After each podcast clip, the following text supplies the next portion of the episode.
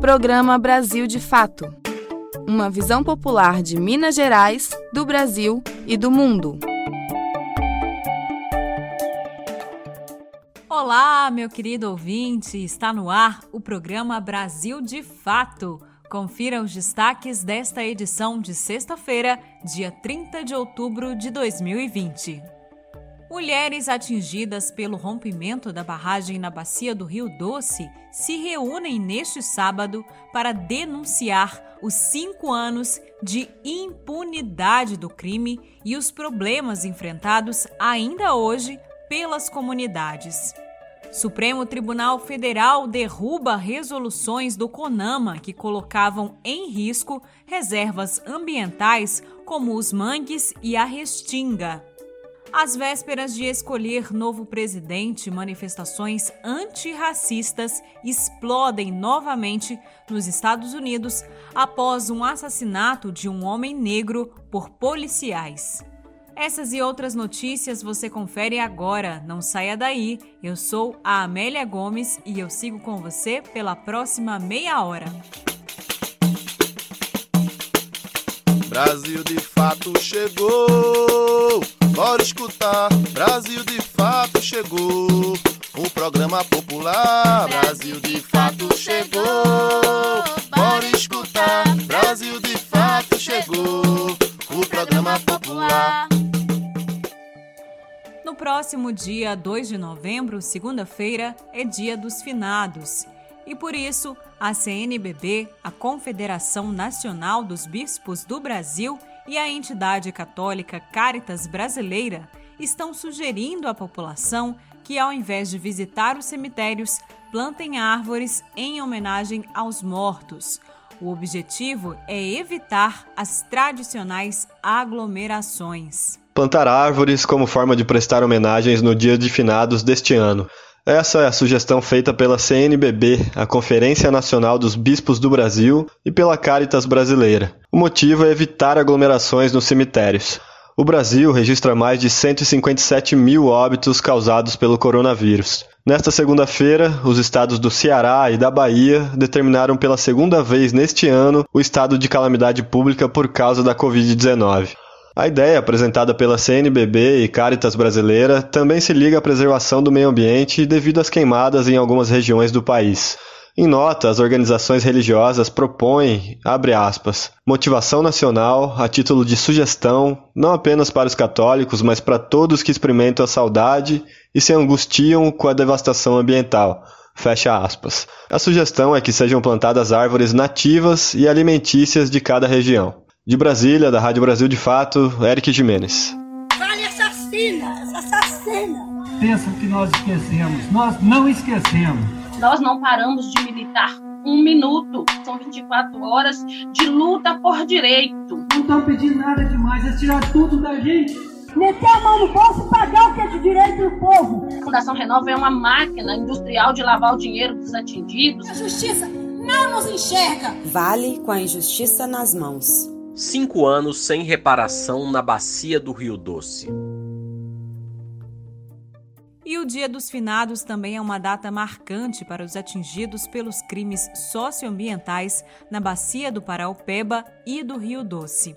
Os dois rompimentos de barragem fizeram 290 vítimas fatais.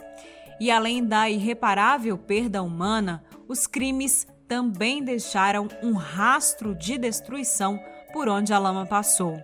Na semana passada, nós mostramos aqui no programa a situação das centenas de famílias de Gesteira, Bento Rodrigues e Paracatu de Baixo que aguardam pelo reassentamento. Passados cinco anos do crime, nenhum imóvel foi reconstruído. O nosso ouvinte, Tadeu Endringer, estava ligadinho com a gente e mandou seu depoimento sobre a situação. O Tadeu é morador do litoral do Espírito Santo e falou o seguinte: Na realidade, nada foi feito e nem vai ser. Estão passando mel na boca. Nunca vão conseguir fazer a reparação nos rios e mares. Vai ser para o resto da vida. Quem realmente vive da pesca que sabe a tragédia que foi. Escuta aí o depoimento do Tadeu. Aqui era assim, ó, antigamente, ó, 2014, 2015, ó. Você ia lá fora com 70 redinhas, né? Passava a tarde, colocava as redes, voltava, era 150, 200, 300 quilos. Vai hoje com 70 redes, vê se você pega 20 quilos de peixe. Você sai 14, 15 quilômetros de mar adentro, você não paga nenhum combustível. É a triste realidade, né? E neste sábado, mulheres atingidas pelo rompimento da barragem na bacia do Rio Doce se reúnem para denunciar os cinco anos de impunidade do crime e os problemas enfrentados ainda hoje pelas comunidades. Acontece neste sábado, dia 31 de outubro, o ato político-cultural das mulheres atingidas em defesa da vida. O evento integra a Jornada de Lutas do MAB, o movimento dos atingidos por barragens, que denuncia os cinco anos de impunidade e sem reparação das pessoas atingidas após o crime da Vale, Samarco e BHP Billiton na bacia do Rio Doce. O MAB alerta que as mulheres atingidas vivem uma realidade duplicada de violação de direitos. Mulheres que tinham sua própria renda, por exemplo, passaram a depender do auxílio emergencial pago pela mineradora.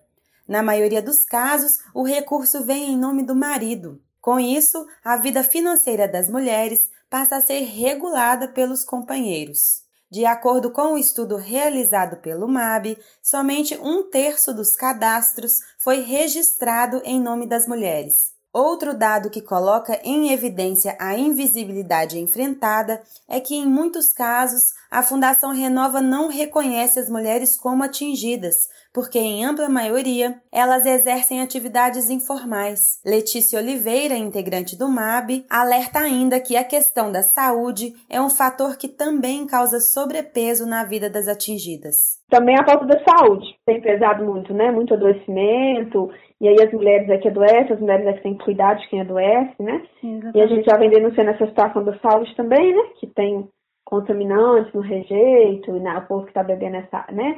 Usando água do Rio Doce também, enfim, que mora perto das áreas que chegou lama, né? Mais aqui no início da bacia, em Mariana, em Barra Longa. E aí agora, cinco anos depois, vem esses agravamentos, né? Desse, desse contato direto, né? Com o rejeito também. Fernanda Portes que também é militante do MAB, chama a atenção para a sobrecarga emocional das mulheres, que lidam de frente com a quebra dos laços familiares, com problemas psicológicos dos filhos ou dos maridos, violência doméstica, entre outros impasses. Quem fica mais no âmbito familiar são as mulheres, e ela se preocupa mais, né, por exemplo, com a educação, né? Aí a barragem tira aquela escola. Aquela escola tem que ser mudada para outro lugar. Quem mais leva as crianças na escola e preocupa com as crianças com a alimentação? São as mulheres. O que nós estamos dizendo não é que isso é certo, mas que isso vai sobrecarregar, né? Nós não defendemos a divisão sexual do trabalho, nós defendemos direitos iguais. Mas essa sociedade machista, patriarcal, racista, ter essa estrutura faz com que o peso sobrecarregue mais sobre a vida das mulheres. Por conta da pandemia, o encontro das mulheres atingidas pelo crime na Bacia do Rio Doce será virtual, com transmissão ao vivo na página do MAB no Facebook e no YouTube.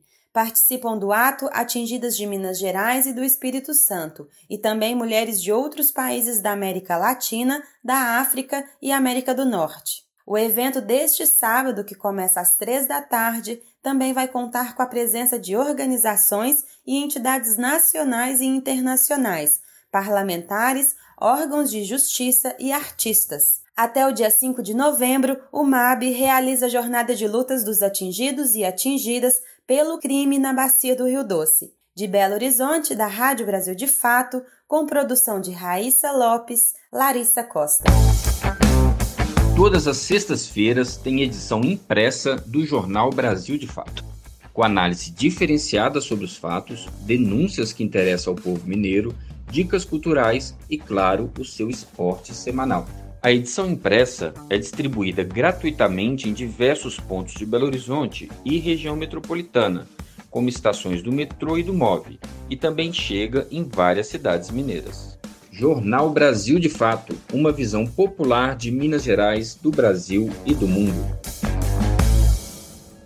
O Supremo Tribunal Federal derrubou nesta quinta-feira, dia 29, as resoluções do Conselho Nacional do Meio Ambiente que retiravam os mangues, as restingas e os reservatórios permanentes de água da proteção ambiental.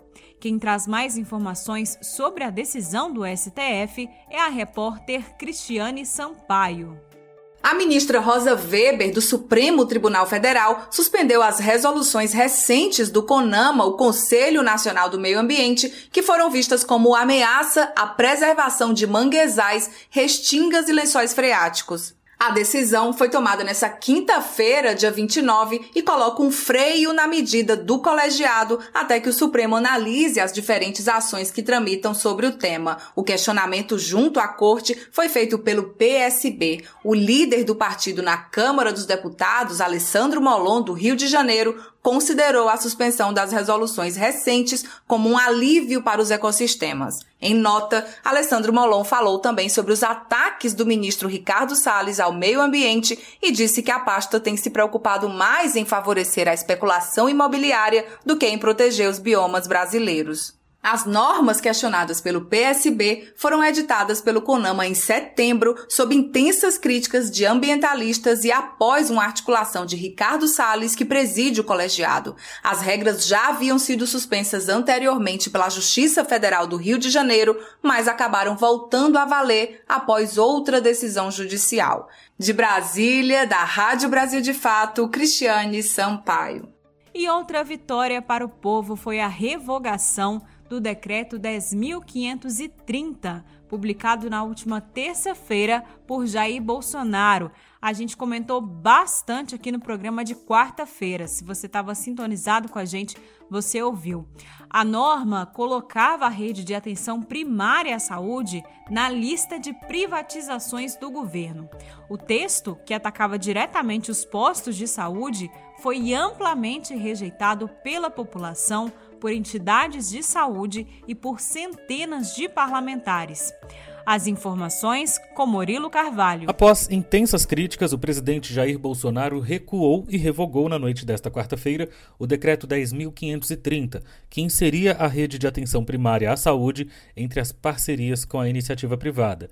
Editado na terça, o texto vinha sofrendo ampla rejeição que atingiu diferentes espectros políticos, da esquerda à extrema-direita. Na prática, o decreto sedimentava o caminho para que as unidades básicas de saúde, as UBSs, pudessem ser privatizadas privatizadas. O presidente do CNS, o Conselho Nacional de Saúde, Fernando Pigato, disse que a medida é uma arbitrariedade. Estamos encaminhando para a nossa Câmara Técnica de Atenção Básica fazer a avaliação mais aprofundada e tomarmos medidas cabíveis neste momento que precisamos é fortalecer o Sistema Único de Saúde. Esse sistema que tem salvado vidas. Ex-ministros da Saúde estão entre os que rechaçaram a medida. Sem explicar do que se trata, é um tiro no escuro, foi o que disse o ex-ministro de Bolsonaro, Luiz Henrique Mandetta. O senador e ex-ministro da Saúde, Humberto Costa, do PT de Pernambuco, disse pelo Twitter que Bolsonaro não sabe o que é o SUS, nem ministro da Saúde o Brasil tem, e que proteger o SUS é dever de todo cidadão deste país. Integrante do PSL, o partido de extrema-direita que elegeu Bolsonaro, o deputado federal Júnior Bozella, de São Paulo, disse que, abre aspas, publicar na surdina em meio à pandemia um decreto que faça qualquer tipo de aceno a privatização do Sistema Único de Saúde é apunhalar mais de 150 milhões de brasileiros pelas costas na hora em que mais precisam, fecha aspas. A ex-presidenta Dilma Rousseff também criticou a medida, dizendo que com esse decreto, Bolsonaro e Guedes cometem um atentado contra a população e contra a Constituição, que diz que saúde é direito de todos e dever do Estado. Em nota publicada após as reações, o Ministério da Economia disse que a medida não representava qualquer decisão prévia e que estudos técnicos iriam oferecer opções variadas de tratamento da questão. De Brasília, da Rádio Brasil de Fato, com reportagem de Cristiane Sampaio, Murilo Carvalho. Pois é, né, gente? Nessa onda de retrocessos que o Brasil enfrenta desde o golpe de 2016, às vezes fica até difícil, né, da gente saber quais os direitos que ainda estão em voga e quais que não existem mais, não é mesmo? Mas para ajudar, o nosso advogado popular, Jonathan Hassen, tira algumas dúvidas hoje sobre direitos básicos dos trabalhadores que continuam valendo mesmo após a reforma trabalhista. Presta bastante atenção. Nossos direitos. Olá, ouvintes do Brasil de Fato. Hoje aqui na coluna nós vamos retomar o tema da reforma trabalhista. Isso porque nem tudo mudou com a reforma. A reforma trabalhista veio modificando diversas regras na CLT, em que trata sobre a jornada de trabalho, remuneração, o regime de trabalho e outros temas. Só que é importante ressaltar que alguns direitos não foram modificados e isso tem causado confusão para alguns trabalhadores.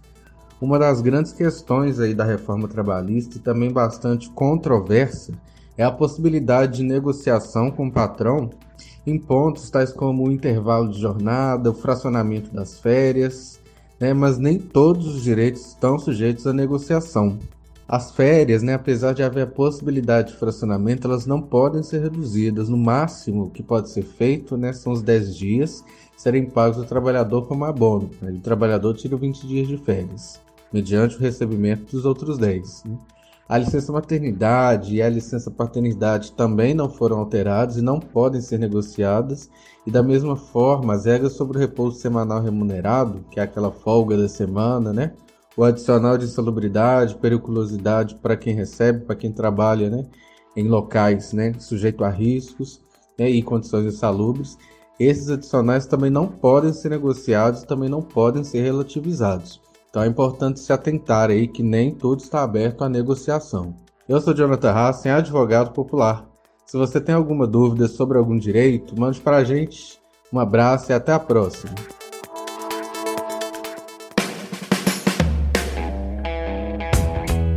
Quer receber as principais notícias do dia diretamente no seu celular? De segunda a sexta-feira, o Brasil de Fato traz para você os principais acontecimentos do dia através do nosso sistema de envio de notícias. Ficou interessado? Basta salvar o nosso número no seu celular e enviar uma mensagem para a gente. O nosso WhatsApp é 31 9 84 68 47 31. Repetindo, 31 9 84 68 47 31.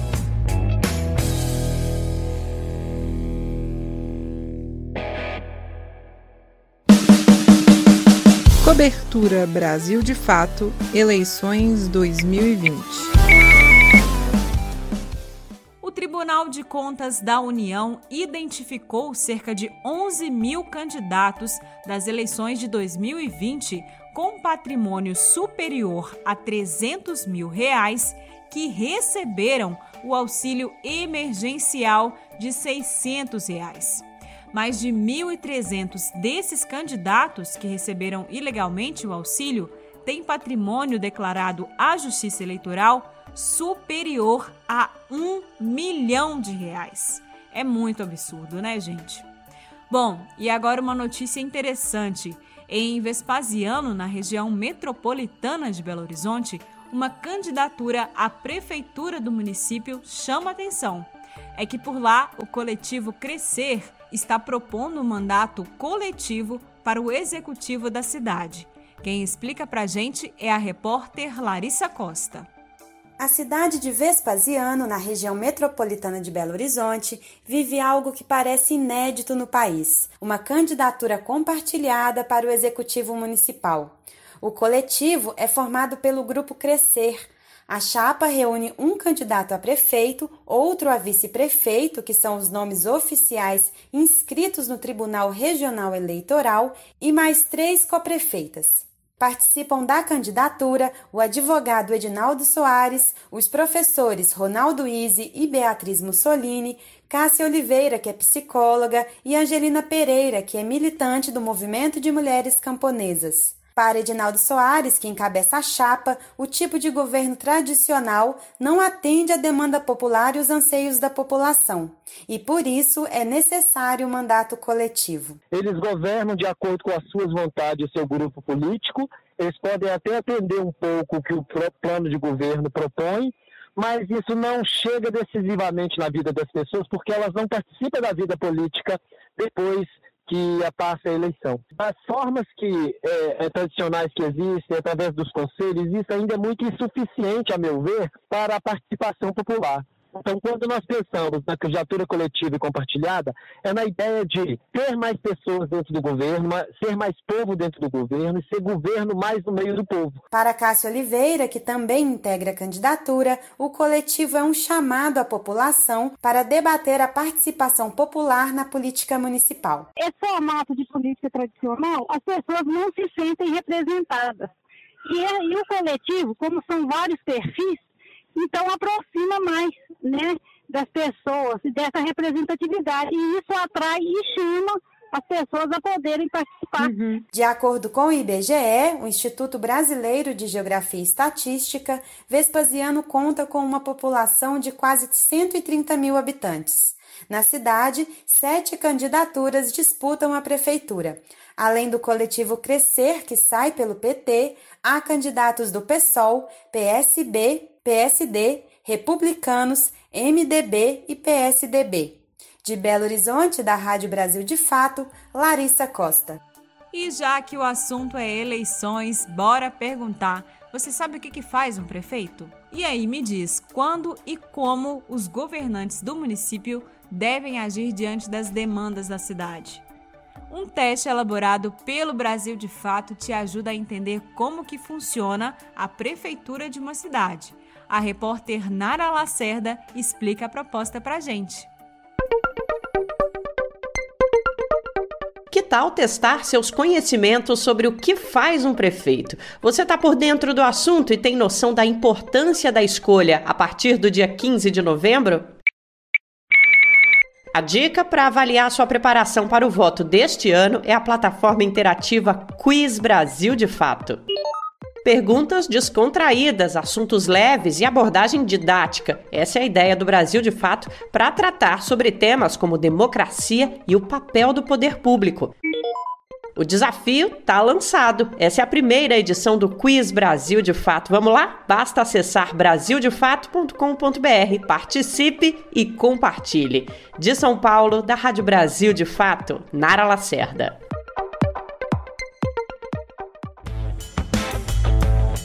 Você perdeu o horário do nosso jornal e não conseguiu ouvir no rádio? Não tem problema, é só baixar um aplicativo de podcast no seu celular, como o Spotify ou o Anchor, e ouvir o nosso programa a qualquer momento.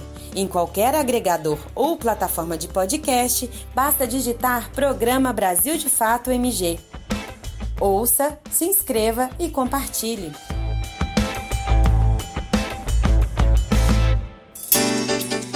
Brasil de Fato no Mundo. Uma nova onda de protestos antirracistas eclodiu nos Estados Unidos às vésperas da eleição presidencial que acontece na próxima terça-feira, dia 3 de novembro. Após a morte de Walter Wallace Jr., um homem negro que foi alvejado por dois policiais na Filadélfia, uma série de atos foram protagonizados por todo o país. Walter foi morto na última segunda-feira, dia 26, com mais de 10 tiros, sem nenhuma chance de defesa. Ele portava uma faca, mas estava longe dos policiais e não apresentava ameaça iminente. Segundo a família, ele sofria de problemas de saúde mental. O combate ao racismo tem sido uma pauta central na disputa presidencial dos Estados Unidos. No último dia 27, o atual presidente do país, Donald Trump, nomeou para a Suprema Corte dos Estados Unidos a juíza Amy Coney. A magistrada é conhecida pelo seu histórico de defesa de policiais acusados em processos de uso excessivo de violência. Para especialistas, a escolha de Coney pode interferir no resultado do pleito. Quem explica é o repórter Daniel Giovanaz. A nova juíza da Suprema Corte dos Estados Unidos, Amy Coney Barrett, vai participar de julgamentos de grande repercussão em novembro e pode até definir o resultado das eleições presidenciais do próximo dia 3. Indicada pelo atual presidente republicano Donald Trump e apoiada pela ultradireita dos Estados Unidos, Barrett é católica fervorosa e conhecida por ter posicionamento contrário ao aborto. Ela substituiu na última terça-feira a progressista Ruth Bader Ginsburg, que morreu em setembro. Com essa mudança, seis dos nove juízes que compõem a corte são conservadores, três deles indicados por Trump. A nova integrante da Suprema Corte tem um histórico de decisões e posicionamentos em defesa de policiais acusados de usar força excessiva. Esse é um dos temas centrais da eleição, principalmente após o assassinato de George Floyd por um policial branco em junho, que desencadeou protestos antirracistas pelo país. Nas últimas semanas, a Suprema Corte vem recebendo petições sobre a contagem dos votos e o prazo de entrega das cédulas postais. Duas delas são dos estados da Pensilvânia e de Wisconsin, onde a disputa é mais apertada. Estima-se que cerca de um milhão não sejam contabilizadas a tempo. Na segunda-feira, a corte decidiu não autorizar a contagem dos votos após o dia 3 em Wisconsin, mesmo aqueles que foram enviados antes do prazo. A avaliação é de que, se o número de cédulas não contadas crescer, Trump tende a ser beneficiado. Até o início de outubro, 52% dos eleitores que haviam solicitado cédulas pelo correio eram democratas, 28% eram republicanos e 20% não eram filiados a partidos. De Florianópolis, da Rádio Brasil de Fato, com informações do People's Dispatch, Daniel Giovanaz. Agenda Cultural. Vamos lá? Na segunda-feira o 18º Festival Internacional de Cinema Infantil.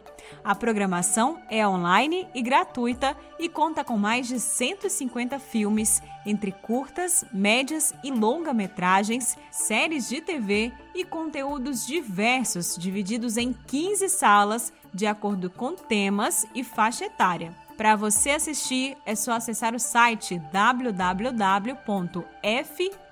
www.fici.com.br. Repetindo, www.f de faca e de índio, c de casa e de igreja.com.br. Também acontece até esta segunda-feira a 14ª edição do Cine BH, a Mostra de Cinema de Belo Horizonte. Ao todo, a programação, que é gratuita, conta com 54 filmes nacionais e internacionais, além de debates, painéis e rodas de conversas e várias atividades. Todas as informações estão disponíveis no site cinebh.com.br.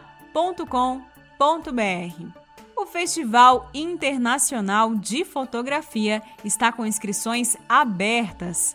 Neste ano, com a pandemia, a edição acontece de forma virtual. Os inscritos no festival vão receber em casa uma mini mostra de fotografias para que os próprios participantes montem a sua exposição.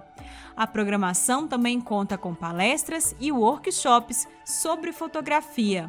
O FIF 2020 acontece entre os dias 7 e 12 de dezembro. O programa de hoje fica por aqui. Esta edição teve roteiro, apresentação e trabalhos técnicos de Amélia Gomes. A produção é da equipe de jornalismo do Brasil de Fato. Um bom final de semana para você, um bom feriado prolongado e até semana que vem.